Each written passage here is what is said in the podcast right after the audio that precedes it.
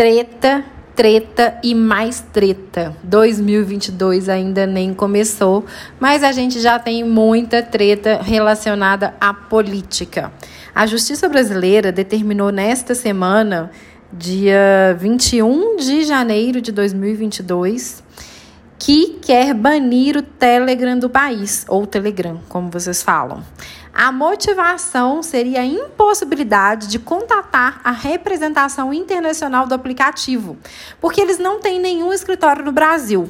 E aí eles falam que investigações ou reuniões através é, para poder combater a fake news estão sendo prejudicadas por causa disso. O inquérito das fake news do STF, por exemplo, tentou acionar o app em Dubai, mas não conseguiu nenhum contato treta, treta, treta. A situação está tão delicada que vai além da atuação dos órgãos do governo. Se eventualmente houver um banimento do Telegram, isso traria graves consequências não só para quem trabalha com política, mas para qualquer empresa ou usuário comum, já que existem muitos, muitos usuários que utilizam dessa ferramenta. Ela, ao lado do WhatsApp, é considerada uma das mais eficazes ferramentas de mobilização social. E dizem que se ela for barrada para a eleição do, do ano de 2022, vai se prejudicar muitos e muitos empresários. É complicado. O Facebook, em contrapartida, querendo se tornar aí bem amigo, bem camarada do STF, já assinou um termo de cooperação com o TSE para lidar com proliferação de fake news e retirada desse tipo de conteúdo do ar.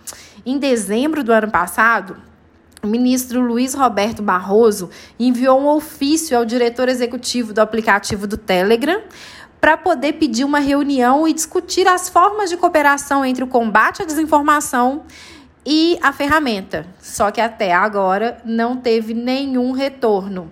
Gente, complicado demais falar sobre isso. Por quê?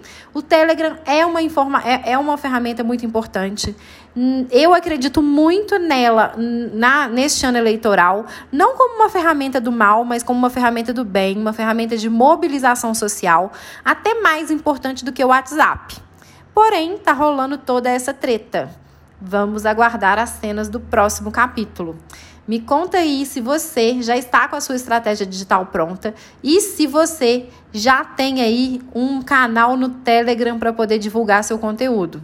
Aproveitem, pode ser as últimas oportunidades de você fazer isso. Um beijo da Mari Couto.